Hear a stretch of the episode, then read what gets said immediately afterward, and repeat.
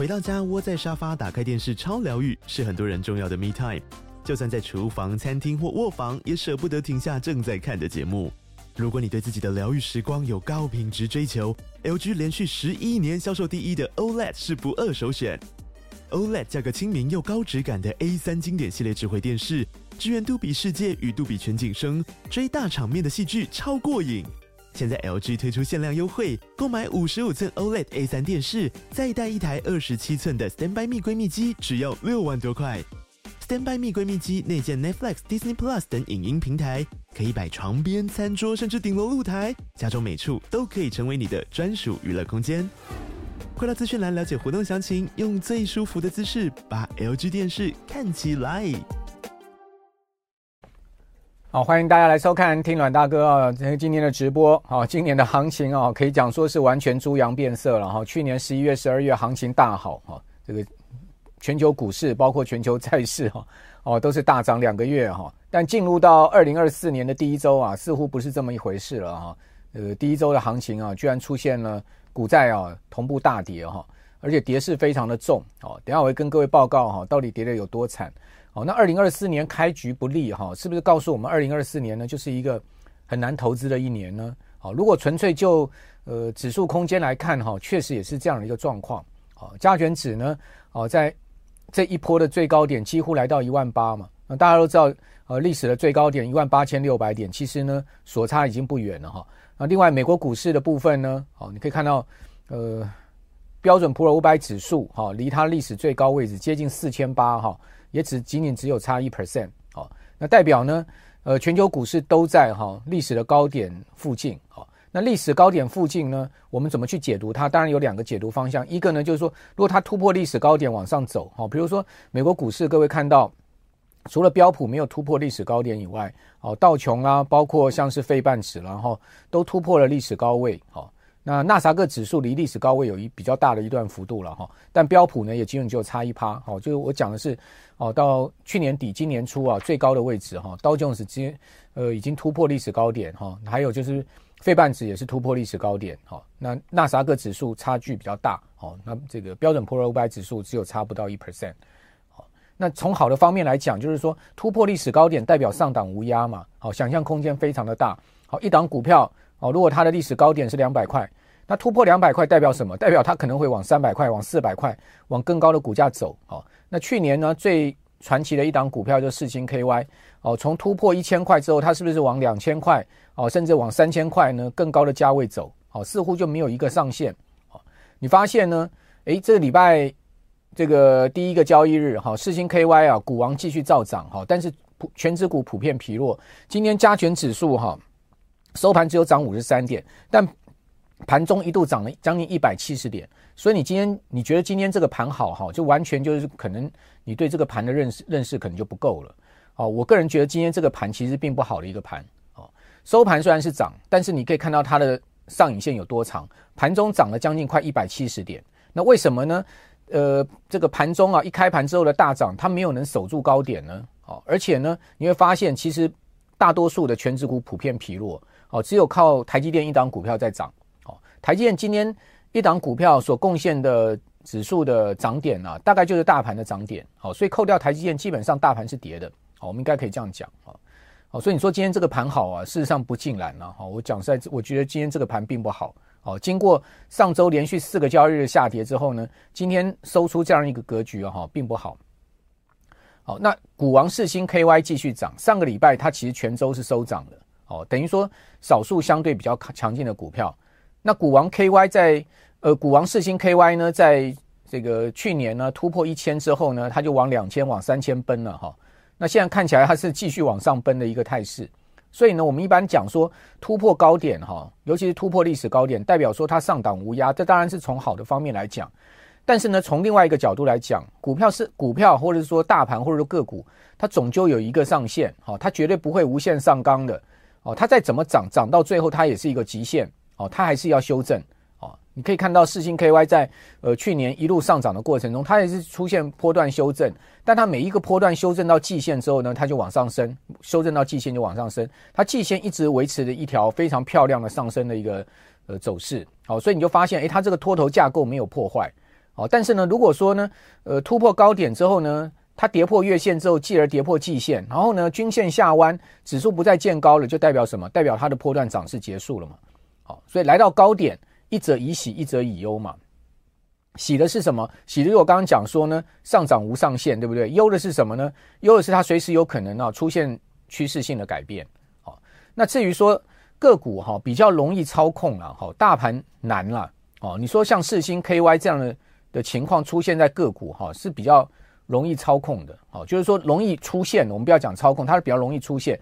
那但是大盘因为它是集合这么多股票，它要出现，呃，这个像四星 KY 这样子的一个走势哈，我觉得个人是觉得比较难的。哦，所以我原则上我会以哈这个指数来到高点历史高位附近哈，甚至突破历史高位啊，相对警戒心是要比较重的。那今年呢，呃，法人机构看啊盘势啊，大致上台股。上档最多就十 percent 的一个空间，我讲的是指数空间。好，一万八看到两万，哦，这个涨两千点，大概就是一成左右的空间。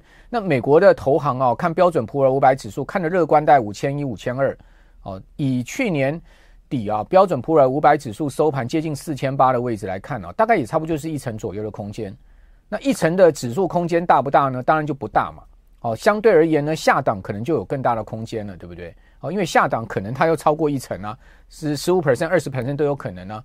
所以今年呢，原则上我个人是觉得哦，风险大过于利润的一年了。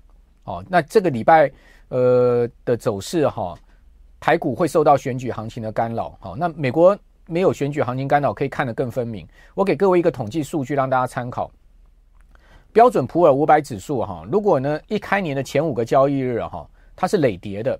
好，那标准普尔五百指数的全年报酬率平均下来，哈，就是说，只要出现前五个交易日是累跌的一个状况呢，它的平均报酬率年度哈只有百分之一点一。如果说标准普尔五百指数年度哈前五个交易日呢，它是累涨的哦，累积下来它是上涨的，它平均年度的报酬率呢会达到百分之十二。所以你看差多少？所以我们常讲三岁看到大是有这样的一个道理哦，三岁小孩看到大。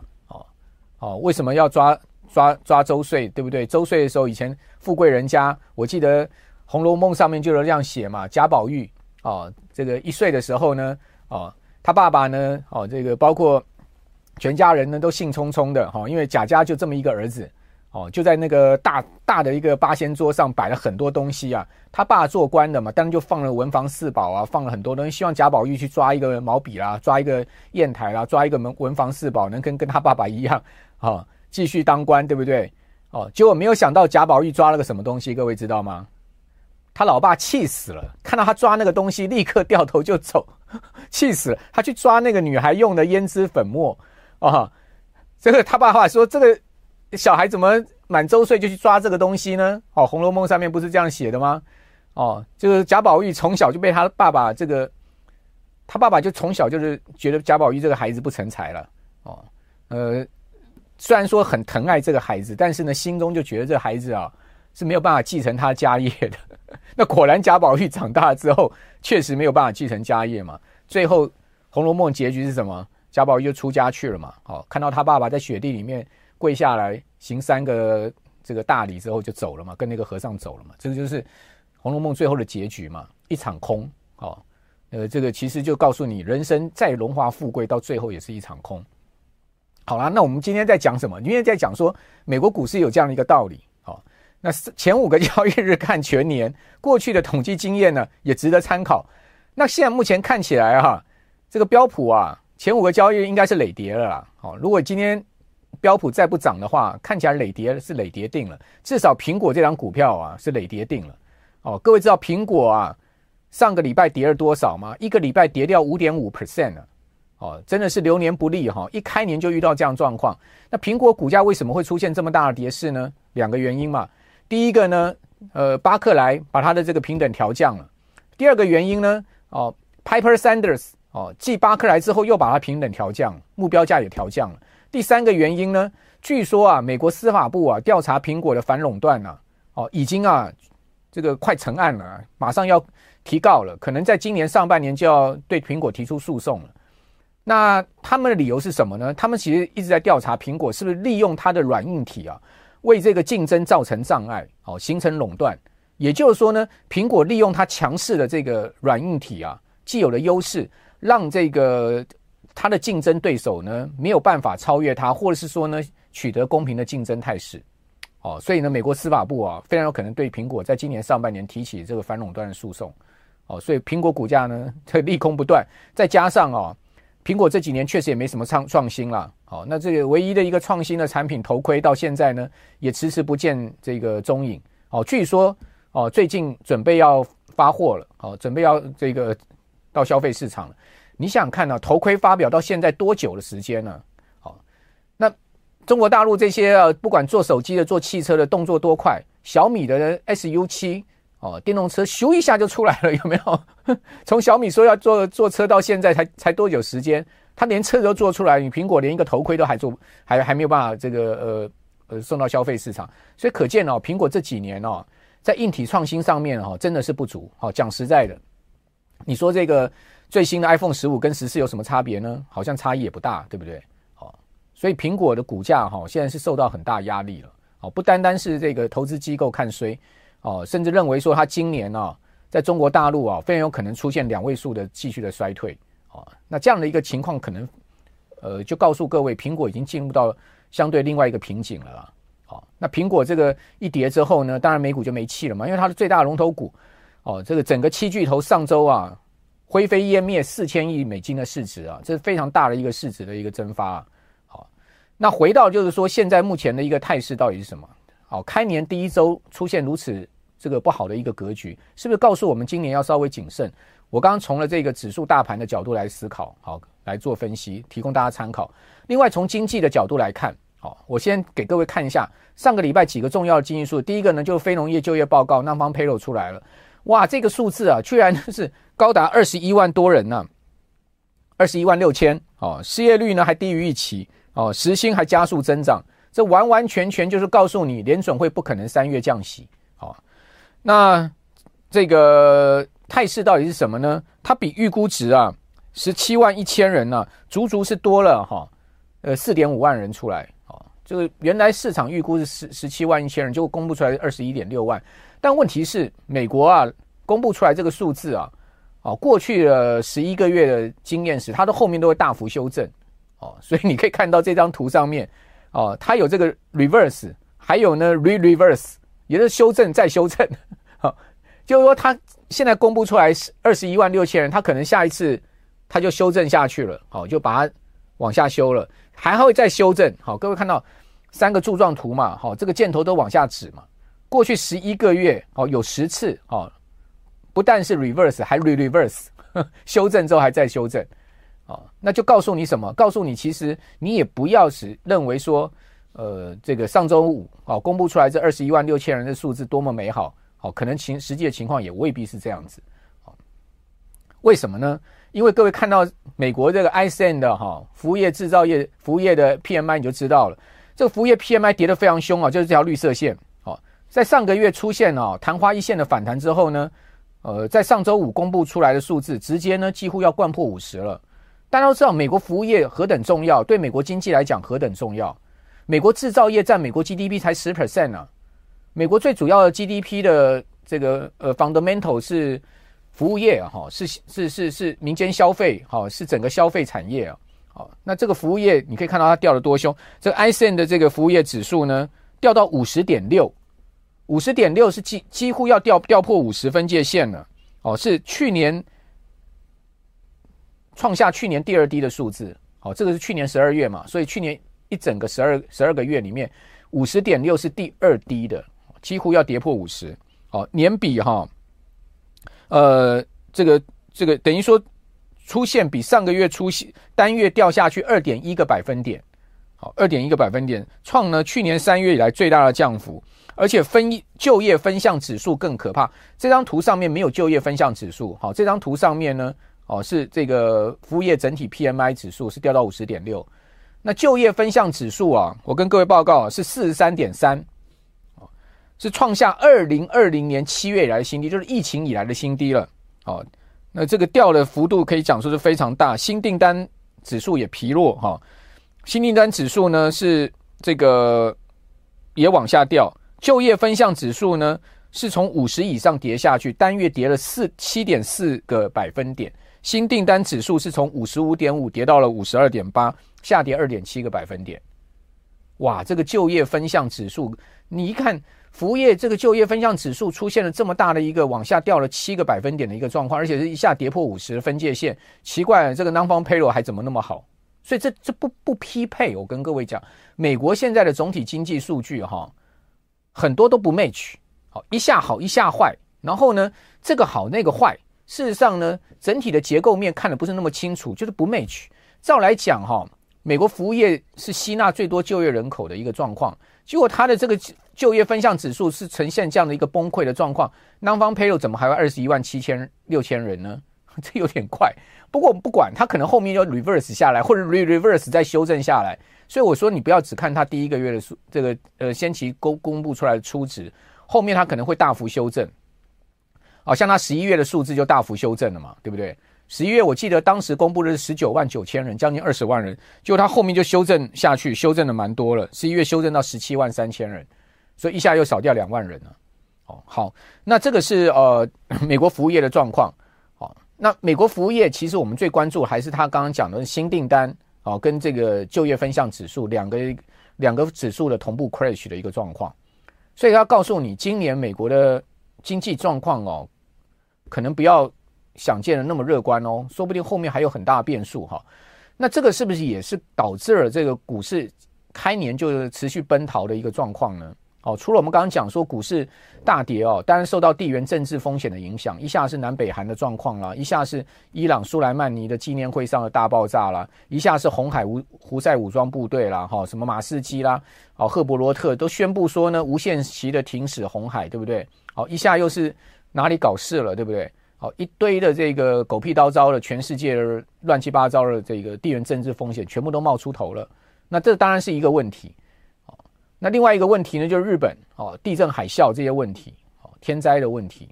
好，那这些问题全部夹杂在新年的第一个礼拜，那你说这个是不是一个好兆头呢？当然不是一个好兆头，衰不衰呢？哦，挺衰的，对不对？好，那当然在这样的状况下，股市难有好氛围嘛？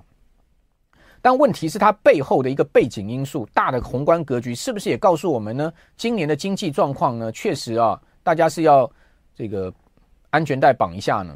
好，你可以看到第一周，哦，为什么讲说是史上最惨的一周呢？因为股债市第一周就蒸发了三点一八个 trillion 呢，三点一八个 trillion 是什么？三点一八兆美金啊！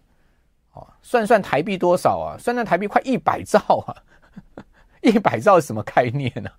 一百兆啊！好，这个太夸张了哈。台股呢，上个礼拜哦，从过年前的市值，好，我们如果从集中交易场所公布出来的这个数字来来来看的话，二零二三年底，好，集中交易场的这个收盘的十二月底收盘的市值呢，大概差不多是五十八兆多，好，然后呢，呃。啊，对不对？五十六点八兆，哦，我如果没有记错的话，集中交易所公布出来是五十六点八兆新台币，哦，二零二三年十二月底，哦，最后的一个总结的市值五十六点八兆，当年呢涨了二十六点二十六点五 percent 哈，所以市值大量的一个增加。可是第一周跌掉多少？第一周就跌掉一点三兆，一点三兆新台币，哦，跌到五十五点五兆。哦，如果各位上集中交易所的网站，它有一个 Excel 表，你把它 download 下，你就会看到这个数字。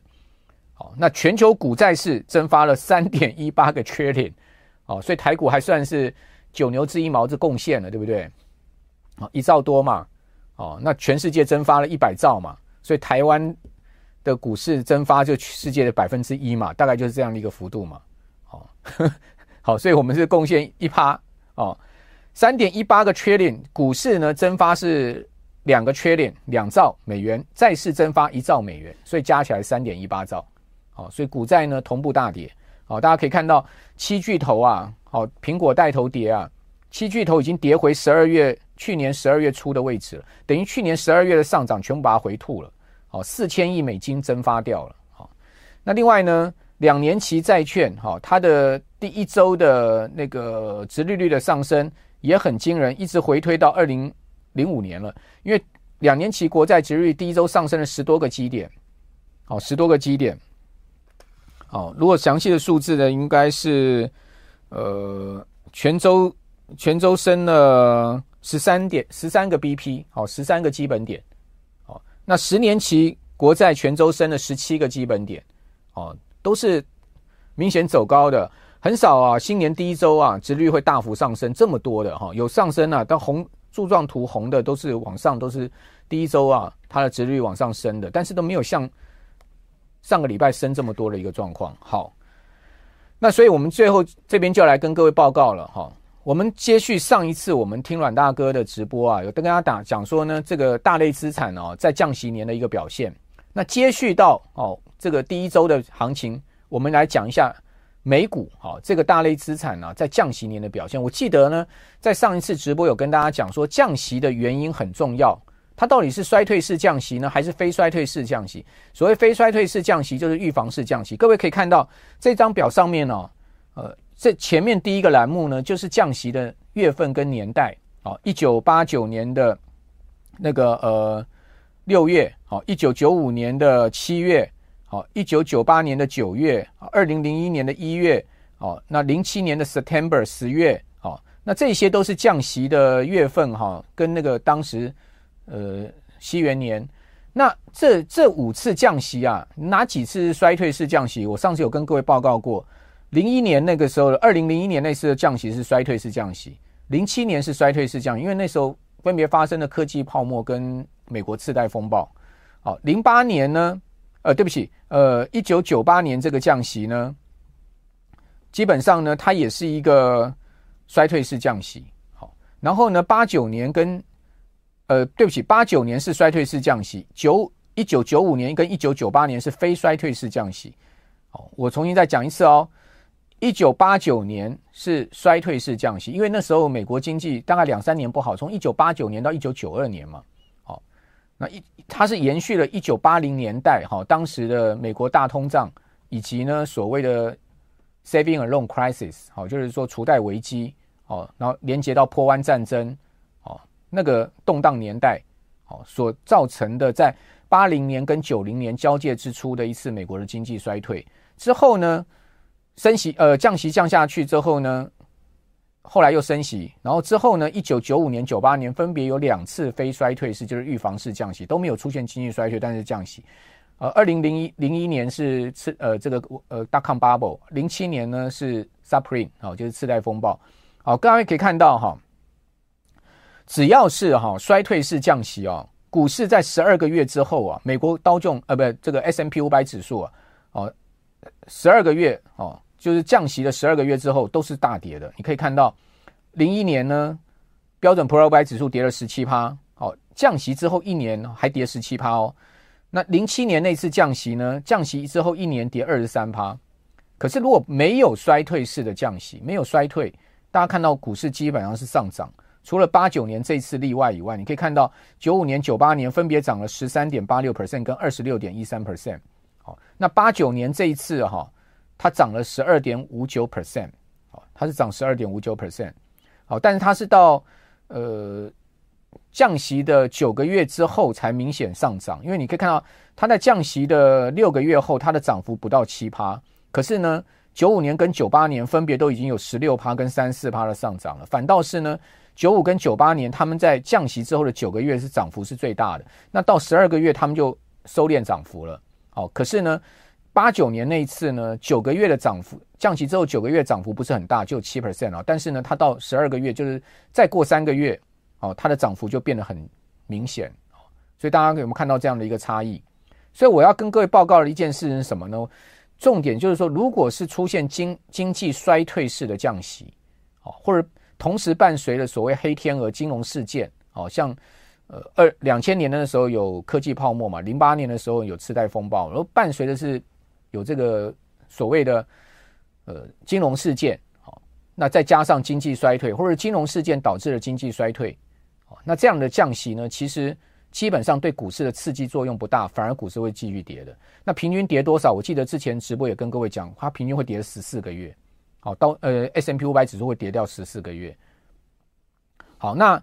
这样的一个情况下面，就给我们一个很重要的 hint。好，什么样的 hint 呢？就是说，今年的降息，联准会的降息到底是衰退还是非衰退？好，所以关键就在这个地方，大类资产价格表现都会不一样。好，那现在目前看起来呢，衰退式的降息的几率呢，相对小一点。好，呃，所以预防式的降息的几率相对大一点。好，这就是为什么去年十二月 Fed 哈赶不忙急的，就是直接呢在会后就告诉你了，今年要 cut rate 三码了。要把利利率减掉三嘛，他们当然是是怕了哈，怕今年经济会衰退。大家都知道，今年美国总统要大选了，好，经济是不能衰退的。经济一衰退，那民主党更难选。哦，川普肯定会拿经济来做文章呢，这个大大大大批评拜登嘛。好，呃，股市呢，经济一衰退，股市肯定要跌的嘛。所以说呢，川普又会拿股市来大大揶揄拜登嘛。所以你想看。今年能经济衰退吗？再加上美国现在财政的状况那么不好，哦，经济如果一衰退，财政收入一定减少，财政支出增加，那它的财政负担不是更严重吗？那更何况现在利率在五趴以上，那发债的成本这么高，哦，美国现在财政部的这个所有所有债务的存续期间已经越拉越长了，哦，如果再把这个债务在存续期间再再拉长的话，美国后面的财政支出要更受不了，哦，所以为什么？Fed 赶不忙急的，在去年十二月就告诉你，他要 rate cut 三嘛，我觉得这个是一个重要原因。好，他们要向现实低头。好，先不管经济会不会衰退了，哈，先预防经济衰退比较重要。好，就是包包包尔心中在想，我管他了，我先先预防经济衰退嘛，先不让它发生嘛，就告诉市场，先让他吃个定心丸嘛。哦，你们马上就要得到这个降息的救赎了。哦，所以呢，再忍一忍，撑一撑。哦，消费继续消费，然后呢，企业呃要发奖金的赶快发一发，对不对？哦，这个不要不要不要认为说后面还有苦日子啊，寒冬还很长啊，要缩衣节食等等，不敢做企业资本支出啦等等。哦，所以他先把这个预防针打下去，定心丸分发下去给大家吃了，我觉得意义在这边了。好，那既然是这样子的话，他也许就能挽挽救一场濒临这个衰退边缘危机的一个状况。那他把它挽救起来之后呢？那可能经济最终还是面临得面临一个小幅衰退哦，他没有办法真正让经济啊大大量的 booming 哈，因为毕竟现在目前整个情况不是那么健康了哦。那小幅衰退的话，对股市的影响就氛围就相对小一点，就不会出现像我刚刚讲说的。呃，一跌跌十四个月，哈，平均跌幅呢会达到两三成这么大的一个跌势了，它可能就是一个小修正，好，那年初先修正下来也是个好事，对不对？因为年初先修正，它就是预备一个空间让你涨嘛，免得说年初兴奋过头了，延续去年十一月、十二月的大涨，一路拉上去，哦，继续创新高，到最后整个 crash 下来，那更难收拾。所以市场也许有这样的一个剧本在演出。好，就是年初第一季先修正下去，好，第二季、第三季稍微打一下底之后呢，第三季慢慢拉上来，第二季打一下底之后，第三季慢慢拉上来，第四季演出一个选前选后的大涨行情。我讲的是美美国的大选，因为过往的经验是啊，美国只要大选完之后，股市都大涨特涨的哦。那另外我们还有对油价的降息对油价的分析。哦，它其实不是顶重要的，因为其实啊，我看过这个过去五次的降息啊，不管衰退或非衰衰退式的降息，它其实对油价的一个逻影响的逻辑性没有那么像股票、黄金这么强烈。股票跟黄金啊非常强烈，它的逻辑性非常好找。那油价呢就不是那么清楚。好，油价就很随性，你知道吗？油价为什么很随性？我觉得油价受到的影响因素太多了。哦，所以你说啊，玩石油期货的人呢、啊，我真的很佩服啊！能在石油期货上赚钱人，我真的很佩服啊！那是非常非常难的。油价可以连续涨涨涨个三四周，也可以连续跌个五六周。它那完全很很多地缘政治的问题，很多的这个随机因素了。哦，一个消息爆发就会造成油价的大涨大跌，所以油价不是很容易分析的。你玩你从什么供给需求，什么什么 contingent。呃，那个呃正正价差逆价差，其实你从那些基本什么流空头流仓部位怎么怎么的多空流仓的一个情况，你去做一些分析啊，不见得能分析全面的。油价太难了，有全世界最难投的。我讲实在，股票其实还简单一点哦。你要看清楚股票的逻辑、股票的方向，其实还简单一点。其实全世界最难搞的就是外汇跟石油啊。我个人的经验是这样：一个油跟一个这个汇率，哈，其实是最难分析的、最难预测的。应该这样讲，最难预测。分析一定有逻辑可以分析，但是预测非常的困难。好，这两个东西是非常困难，因为它它常常受到事件因素影响的非常大。哈，所以呢，今天我们大上就先跟各位讲一下，就是说你可以看什么指标，哦，以及呢，我们今年要关注什么。最后讲一个重要的指标，好，一一档 ETF 不是叫各位去投这档 ETF，而是叫各位来盯住这档 ETF，RWR，好，这档 ETF 呢就是 SPDR 的道琼不动产信投资信托 ETF。为什么要看 RWR 呢？我的经验是这档 ETF 啊，它完完全全啊就是美国经济的前期指标，也就是说，当这档 ETF 大跌的时候，波段大跌的时候呢，它都告诉你后面经济是要衰退的。所以，如果说这一次美国再也没有办法避免经济衰退，尽管联准会已经先行分发了定心丸给大家吃了，吃了之后还是落赛的话，那我觉得 RWR 这边弹上去之后，它要继续往下。所以我们不妨啊，就盯住交易市场的工具 RWR 这档 ETF 来盯它。如果说它这边弹上去要往再继续往下压的话，而且破底的话，那你就小心美国后面的这个经济衰退。哦，那如果它跌得越深，跌得越重。角度越陡，那就代表它它可能经济衰退的深度幅度会越大。它如果是它只是一个浅浅的下跌修正而已，那你就不用太担心了。所以我会密切关注 RWR，可能过一一两两三天、三四天啊，一个礼拜就看它一下，看看它的走势到底是如何，把它视为是一个前期的经济指标。那我也把这档 ETF 分享出来给大家参考哈，让大家也有一个除了总体经济数据之外的一些。实际交易工具面的参考的数值，好，因为我们刚刚讲了嘛，一下 ISM 的这个服务业 PMI 告诉你这个美国服务业就业市场后面是有要 crash 的，一下呢，你又 Non-Farm Payroll 告诉你还超大幅超出预期四万多人，你到底要信谁啊？你要信左还信右？你美国这些经济数字颠颠倒倒，好，太难做一个逻辑式的推演了。去年一整年来都是这样子。哦，我个人经验，一整年美国的经济数据就是颠颠倒倒，哦，搞得呢我都不太相信了，哦，哦，所以说呢，不如就实际交易工具价位的变化来做市场行情的这个经济总经的一个推演，因为我常讲嘛，股票市场它其实是最领先、最领先经济数据，所有宏观经济数据最重要的领先指标，哦，这个就是股票市场的功用，好，或者说呢，金融交易工具的功用，因为它是。实际在用钱交易出来，那是不能含糊、不能开玩笑的哈。好，那今天的直播就到这边喽。那最后提醒大家注意金融诈骗风险。哦，我这个上上上个礼拜去一场啊新北市的演讲会啊，演讲完之后就一个富人啊过来找我，啊，他就跟我讲说啊，他参加了两个赖群组，哦，现在都团灭了。哦，问他什么叫做团灭？他说团灭就是消失了，这个群组完全不见了。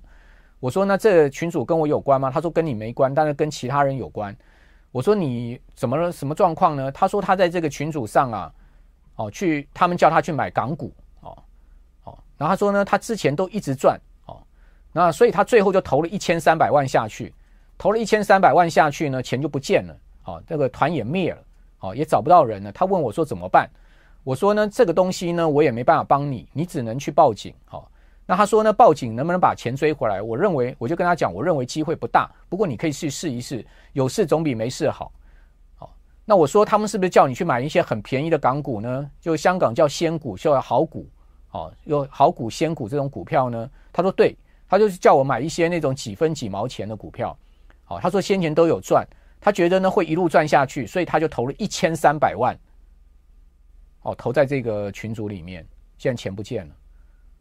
我说呢，这些事情我们不断的在节目里面，哦，在我的脸书上呼吁大家，不管是港股、黄金、外汇、期货、台股，哦，什么这些，呃，网络上面天上掉下来的讯息，叫你去买什么东西，你就去听了，那你去赔钱了，那也是你的活该，哦，我不客气就这样这样讲，我当然没跟他这样讲，说你活该了，因为这样讲实在太刺激了，因为毕竟人家已经赔掉了一千三百万，被骗走了一千三百万，你还去讲他活该，我只能讲说。你如果真的被这样诈骗，只是为了为了一个所谓的利贪，那当然你自己要负责任嘛。好，你想看这种白吃的午餐是真的好吃吗？哦，真的有价的讯息会天上掉下来砸到你头上吗？而且告诉你保证每一年八趴吗？你如果相信这些事情的话，那我也不知道你的智你的智慧长到哪里去了。好，所以我今天最后不太客气的，就是要讲这一段，也是多多少提醒一下我们的观众朋友，千万要小心金融诈骗这种事情，因为自己赚的钱是很辛苦赚来的。好，这种辛苦一辈子赚来的钱一千三百万不是个小钱的，这样被骗走，我相信他也很心痛了。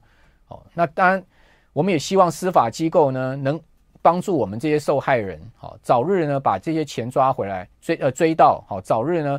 呃，遏制这些诈骗的行动，哈。不过呢，我觉得这些话这些话也是白讲了，好。但是最后呢，场面上还是讲一点吧，好。那我是阮慕华，我们下次见，拜拜。